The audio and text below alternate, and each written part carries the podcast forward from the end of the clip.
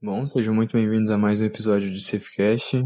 O tema desse episódio vai ser destino. Eu também vou estar comentando um pouco de um livro, pelo menos uma parte dele, que é o nome do livro é Em Busca de Nós Mesmos. E eu já comentei um pouco de destino, se eu não me engano foi no episódio de no episódio bônus. Foi bem, foi bem rapidinho, foi bem curto. Não consegui falar direito o que eu queria. É, na verdade, só queria fazer uma observação mesmo, mas nesse eu acho que eu vou conseguir falar uma grande quantidade de coisas. Então, bora pro episódio.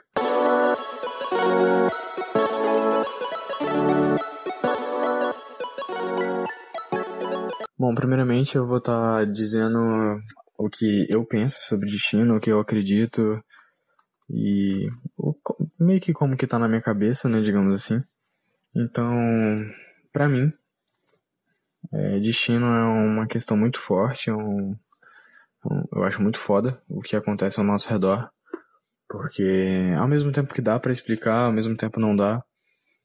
E independente de religião, independente de qualquer tipo de coisa que você acredite ou coisa do tipo, eu acho que o destino faz sentido e acontece ao nosso redor e com a gente o tempo inteiro. E para mim é basicamente assim é, as coisas que acontecem na nossa vida, as pessoas que a gente encontra, é, meio que isso tudo meio que já está predestinado de certa forma. Não que tudo aconteça do jeito que tem que acontecer, vai acontecer, imprevistos acontecem, mas eu acredito que a gente conhece as pessoas certas no momento em que a gente precisa conhecer, a gente se aproxima de pessoas em que a gente nunca achou que iria se aproximar e se aproxima porque tem um motivo maior por trás disso, ou porque você precisa naquele momento, ou, ou acontece uma situação na sua vida em que você acha meio que, meio uma situação meio incômoda, né, meio que chata ou, e que vai te fazer mal. E naquele momento você meio que não entende aquilo que tá acontecendo e você fica tipo, caralho, por que que isso tá acontecendo comigo? Mas depois você vê que foi preciso, foi necessário acontecer aquilo para não sei, talvez você tomar algum choque de realidade, talvez você aprender alguma coisa, talvez você. Talvez, não sei, identificar alguma fraqueza sua, enfim, algum motivo maior. E. Ao mesmo tempo, né, puxando para um lado bom, às vezes você conhece alguém que vai te fazer bem naquele momento. Às vezes acontece uma situação que você precisa que aconteça para você se sentir melhor na escola, no trabalho, onde quer que você esteja, na sua casa, enfim. E eu acredito que tem dois tipos de destino nesse caso. Tem um que você consegue controlar e tem outro que você, infelizmente, não tem controle algum. O que você não tem controle algum seria o, o, o destino ao nosso redor, né? Que é o mesmo que eu acho, pelo menos eu acho, que seria basicamente eu tenho o meu destino, você tem o seu, as pessoas ao meu redor também têm o dela. E ao mesmo tempo, eles meio que estão em choque, estão se colidindo a, a, todo momento, eles se mudam. Então eu acho que o destino também é mutável, né? E esse que você não controla seria basicamente isso. Você não controla as pessoas que você vai estudar quando você está na escola. Você não consegue controlar as pessoas com qual você vai trabalhar. Você não consegue controlar as pessoas que vão estar no ônibus que você vai pegar na, na estrada ao seu redor, se você tiver de carro. É, você não consegue controlar se você vai conseguir sempre pegar o mesmo ônibus no mesmo horário, por exemplo. Enfim, esse tipo de coisa faz parte do seu destino, porque, por exemplo, o, o Michael Jackson ia ter uma reunião nas Torres Gêmeas do dia do atentado. Mas ele se atrasou e não conseguiu ir na reunião e teve o atentado. Se ele não tivesse se atrasado, ele teria morrido no acidente. Isso pode acontecer contigo, sei lá, pegando um ônibus que se você tivesse pegado o ônibus no horário correto, mas você se atrasou, e depois você vê uma notícia que aquele ônibus que você normalmente pega, sei lá, capotou, teve algum acidente, coisa do tipo, você fala, caralho, fui livrado. Por quê? Destino. Então, mas esse tipo de coisa você não controla né? Era só, são só exemplos, né? Não quer dizer que acontece dessa forma, não dá para explicar mesmo. Por isso que eu falei essa questão que não dá para explicar. E o destino que você consegue controlar, que é o seu destino. Tem certas coisas na sua vida que você consegue controlar, digamos assim. Então, é, você viver numa situação em que não tá te fazendo bem, não tá te é, dando retorno nenhum, tá só te fazendo mal, coisa do tipo, você tem o poder de escolha de muito bem mudar isso. Se você tá com. tá com. Se você decidir cuidar melhor da sua saúde. Se você não cuidar, o seu destino lá na frente seria ter vários tipos de problemas, hipertensão, diabetes, né, problema de junta, dor nos ossos, dor no corpo, enfim, vários tipos de problema. Então, no momento em que você decide cuidar da sua saúde, você já está modificando como que vai ser o seu destino lá na frente.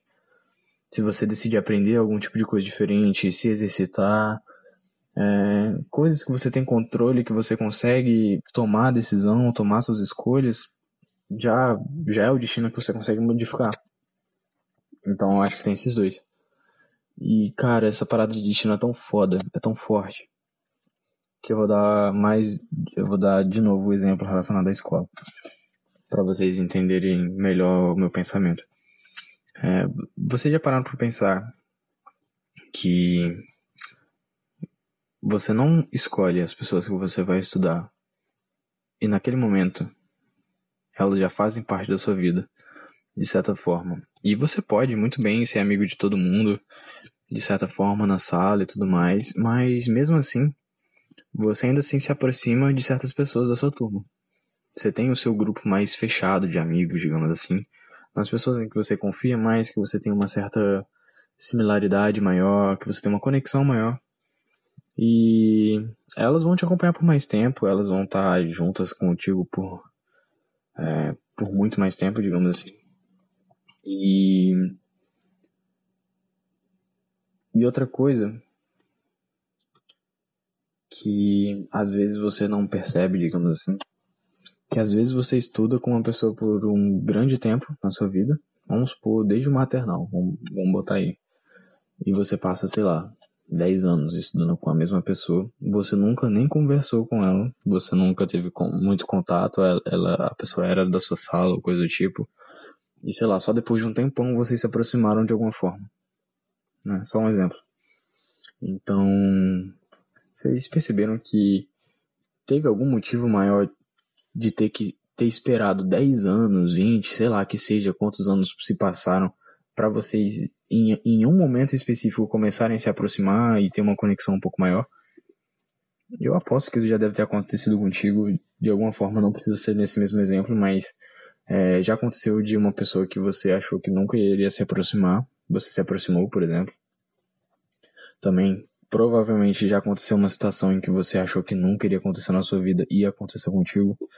E você ficou meio que sem entender por que, que isso está acontecendo contigo. Mas é aquilo que eu te falei. Tem um motivo maior por trás disso. E isso é foda, sabe? Porque às vezes você precisa sei lá, você precisa aprender alguma coisa, você tá meio mal, você tá meio triste, e não sei, é, do nada, num motivo meio que aleatório, você conhece alguém num lugar que você nunca iria esperar, vamos supor. E, cara, e aquela pessoa tem uma puta conexão contigo, tem. Vocês têm meio que gostos e jeitos parecidos, mas ao mesmo tempo são diferentes. E, velho, é foda. É foda. E a, a, a mesma situação pode se aplicar no trabalho, vamos supor. E, sei lá, você começa no trabalho meio que não conhecendo ninguém, vamos supor. Ou conhecendo alguma pessoa, talvez que te indicou, não sei.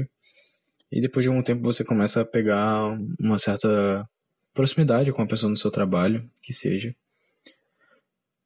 Por algum motivo, né? Aquela pessoa que você está se aproximando vai te ensinar alguma coisa, vai te proporcionar algo.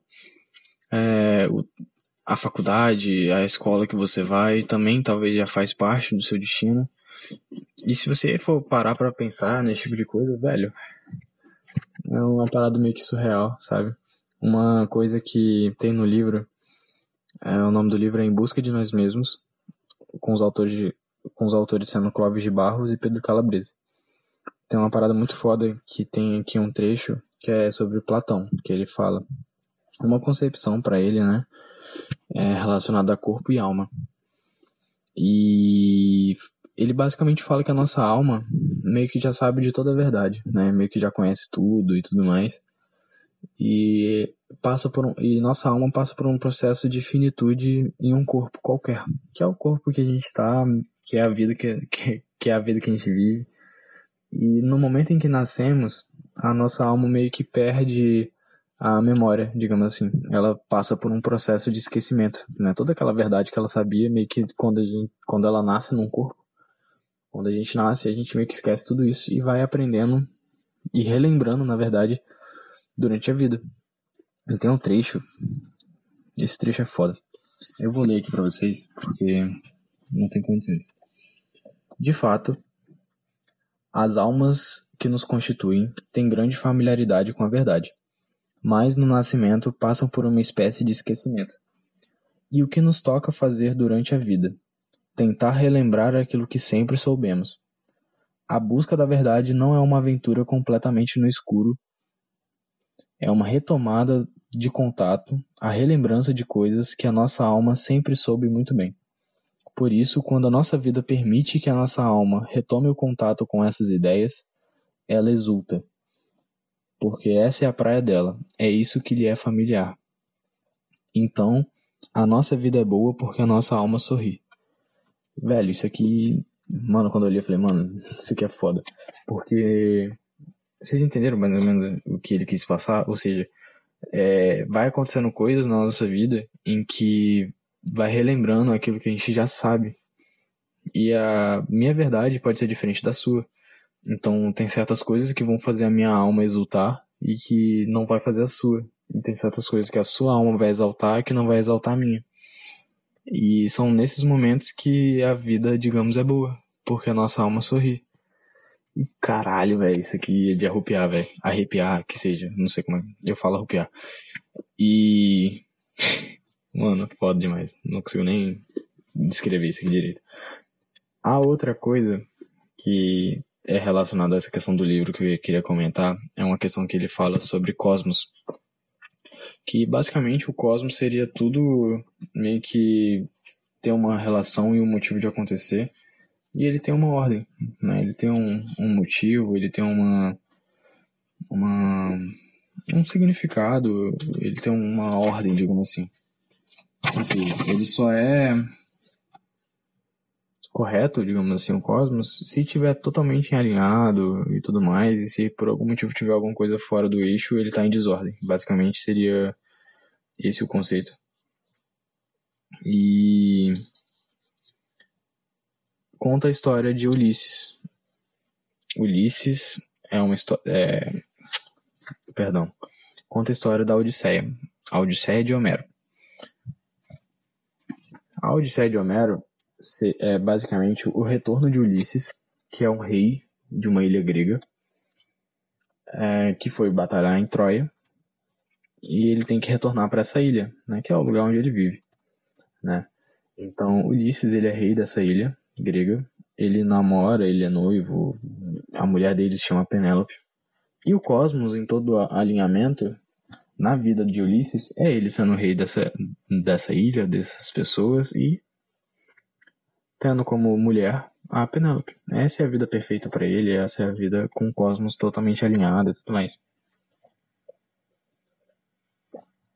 E no momento em que ele é obrigado a batalhar em Troia, e a guerra de Troia dura 10 anos, ele sai de lá vitorioso, mas no momento em que eles têm que sair da ilha, ele meio que tá com o cosmos desalinhado, né? Não tá com a vida que ele queria, tá fazendo uma questão obrigada, que ele foi obrigado a batalhar em Troia. E durante a guerra, ele acaba que ele, é, ele mata um ciclope. Esse ciclope, por um acaso, ele é filho de Poseidon, deus dos mares e tudo mais. E Poseidon quer meio que vingar o filho, não quer deixar isso tudo barato e meio que vai fazendo tudo quanto é tipo de coisa para fazer com que Ulisses não volte para Itaca, que era a ilha em que ele era rei. E esse retorno, no momento em que acaba a guerra de Troia, com Ulisses tentando voltar para casa, dura 10 anos. 10 anos com Poseidon tentando fazer de tudo com que tentando fazer de tudo para que ele não volte. E com isso, desses 10 anos, 7 são com ele presos numa ilha. Essa ilha se chama Calypso, que por um acaso também é uma deusa grega.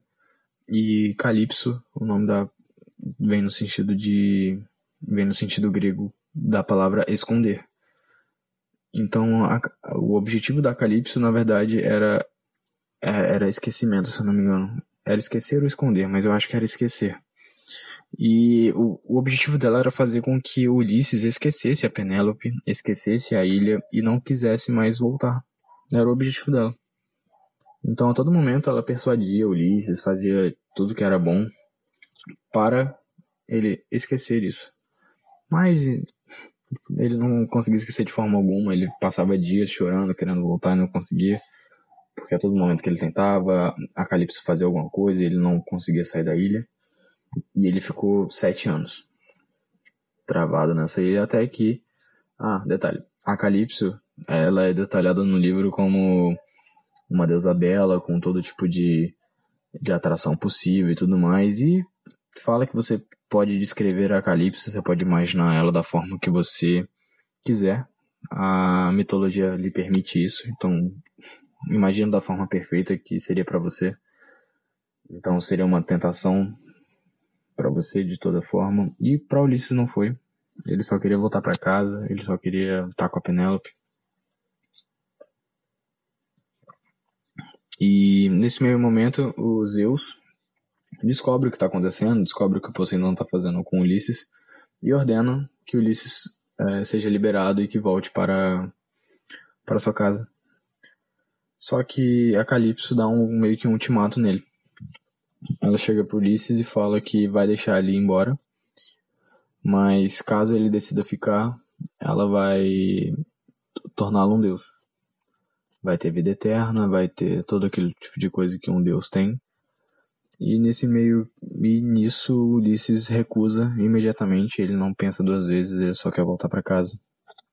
Então, o ensinamento seria basicamente que ele preferiu ser um mortal sem poder algum, sem eternidade, e ao invés de se tornar um deus. Né? Ele preferiu ser um homem comum, normal, ao invés de ter a vida eterna, porque ele não era o lugar, não era a forma em que ele queria viver, né? A forma que ele seria feliz, a forma que ele estaria 100% presente. Então, isso você pode pegar para você de uma forma em que às vezes você não precisa se encaixar num lugar que tá te fazendo mal, é, com alguém que tá te fazendo mal ou coisa do tipo. Então, é, por mais tentador que seja, por mais meio que coisas boas que podem ter, né? No caso seria um Deus, você teria vida eterna e coisa do tipo. Por mais tentações que você tenha de permanecer nessa situação que tá te fazendo mal, o ideal seria que você preferisse sempre o seu bem-estar, aquilo que realmente te faz bem, coisa do tipo. Então, esse era basicamente o as coisas que eu queria estar tá passando nesse episódio e cara, é foda. Tipo, eu, eu me diverti muito fazendo esse episódio. Eu gostei muito de falar as coisas que eu falei. É uma parada que eu meio que gosto de falar. Então, eu espero que você também tenha gostado. Se alguma coisa que eu falei fez sentido para você e você gostou, você pode estar tá me mandando, você pode estar tá fazendo qualquer tipo de crítica ou coisa do tipo. Se eu também falei, se eu também falei besteira, você também pode falar comigo. É, me procura no Instagram, me segue lá, é brian.pgo. E, cara, é foda o que eu falei, velho. Meu Deus do céu. Essa parada é muito surreal. Mas, enfim. É, o episódio vai ficando por aqui. Esse ficou um pouquinho maior, mas eu gostei muito de fazer ele. Então, a gente fica por aqui. Abraço e até o próximo.